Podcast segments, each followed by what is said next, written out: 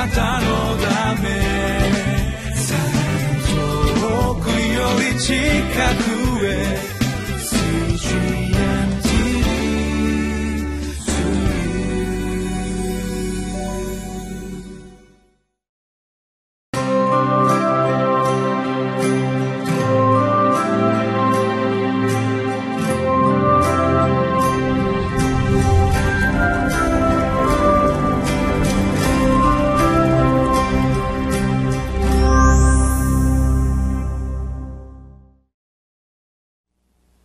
皆さんこんにちは。日本バプテスト連盟西川口キリスト教会の牧師斉藤真一郎です。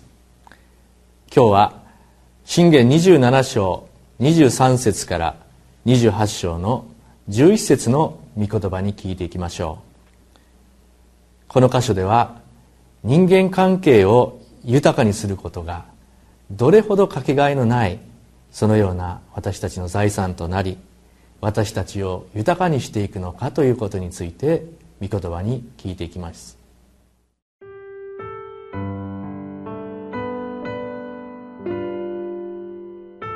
信玄27章23節から28章11節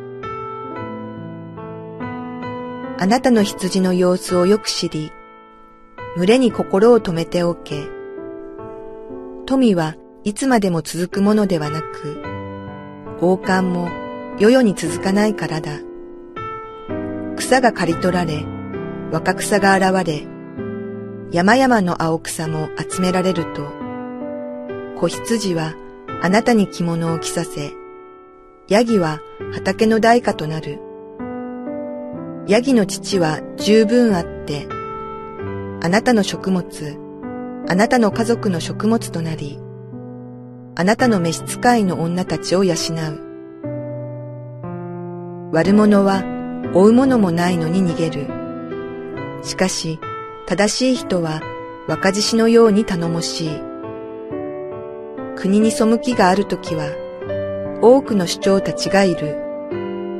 しかし、分別と知識のある一人の人によって、それは長く安定する。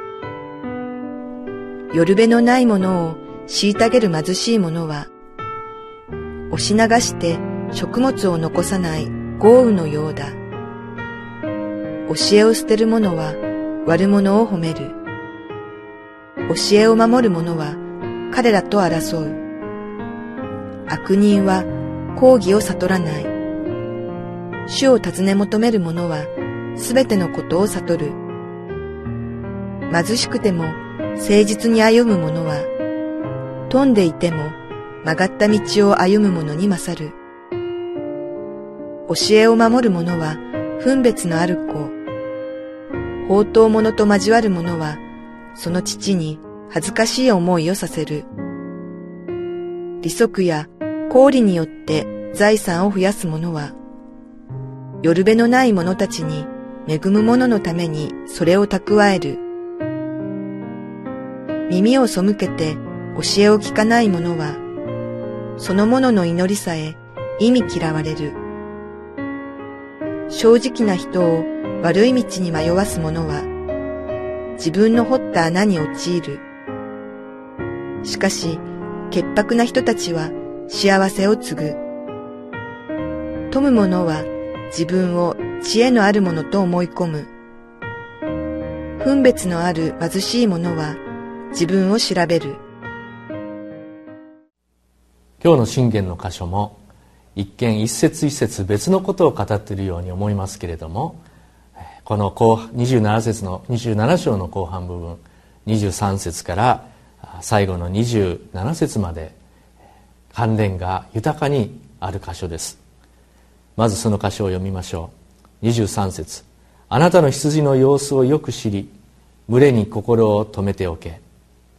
まずこのようにあります。いきなりですね私たちは羊飼いでもないのにですねあなたの羊の様子をよく知りなさい。またその群れに心を止めようとあります。最初はどういうことか分かりません。それで次の箇所がまたヒントになってまいります。24節。富はいつまでも続くものではなく王冠も世々に続かないからだ。一見何の関係もなさそうな次のまた説が来て私たちは戸惑うかもしれません。けれどもここにはまた大切な教えがあると思います。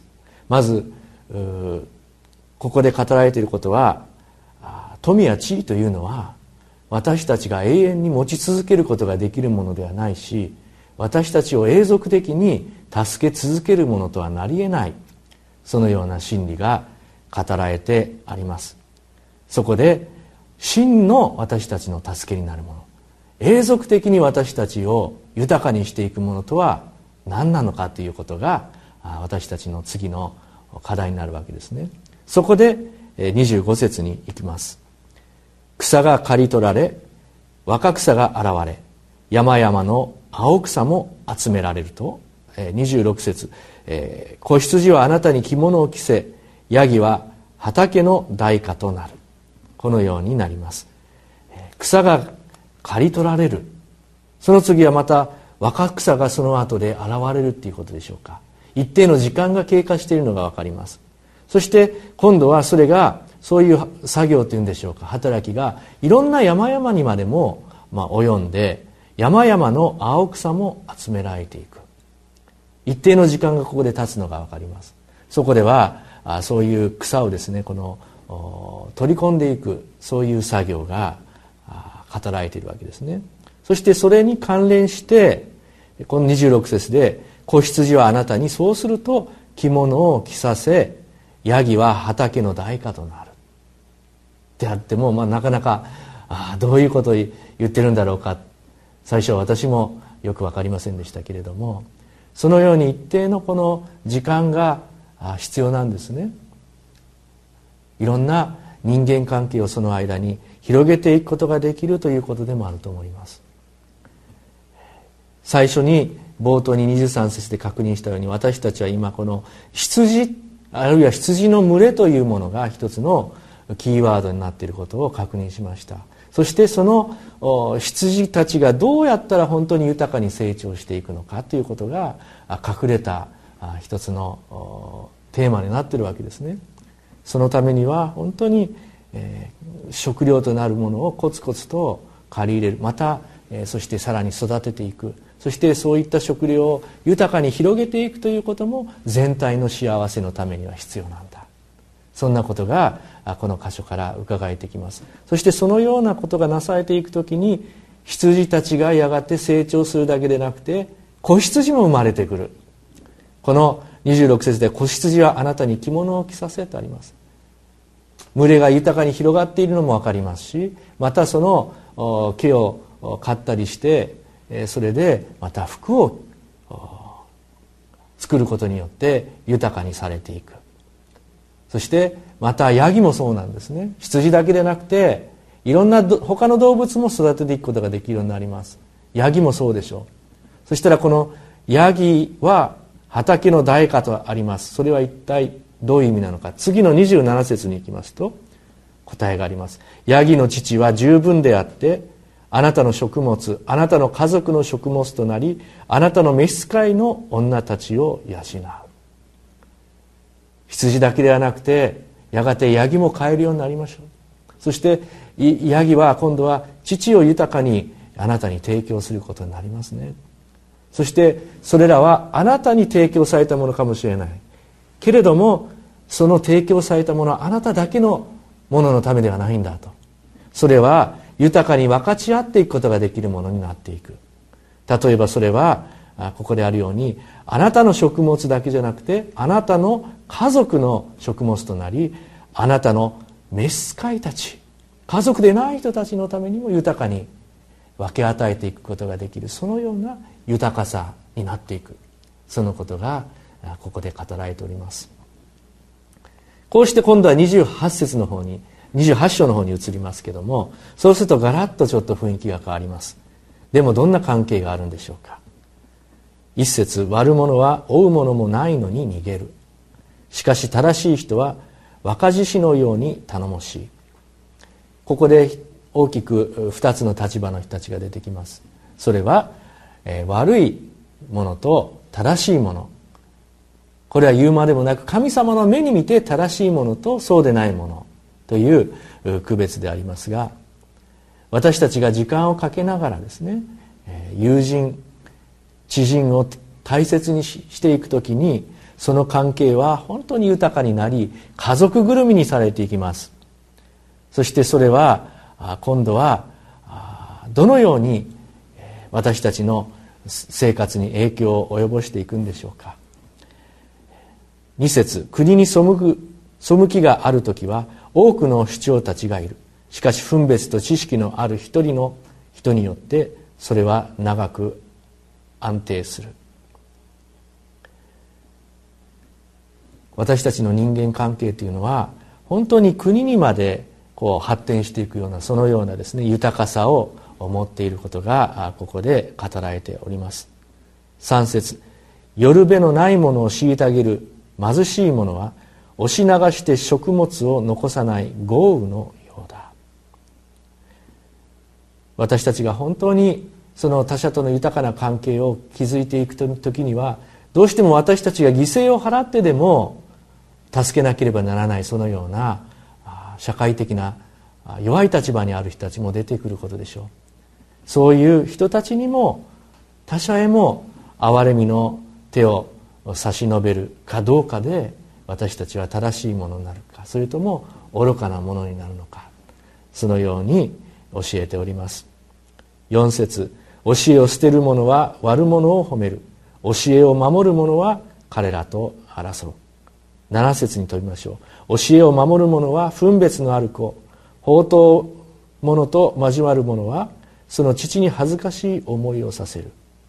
9節耳を背けて教えを聞かない者はその者の祈りさえ意味嫌われる。つまるところ私たちが本当に大切にしたいことは神様の教えに聞き従うか聞き従わないか。神様の教えに聞き従っていく者は本当に豊かな人生を歩みそしてさらに多くの人間関係を増やしていくことができる。そして私たちは本当の意味で富んだものになることができる。それが今日の御言葉ではないかと思います。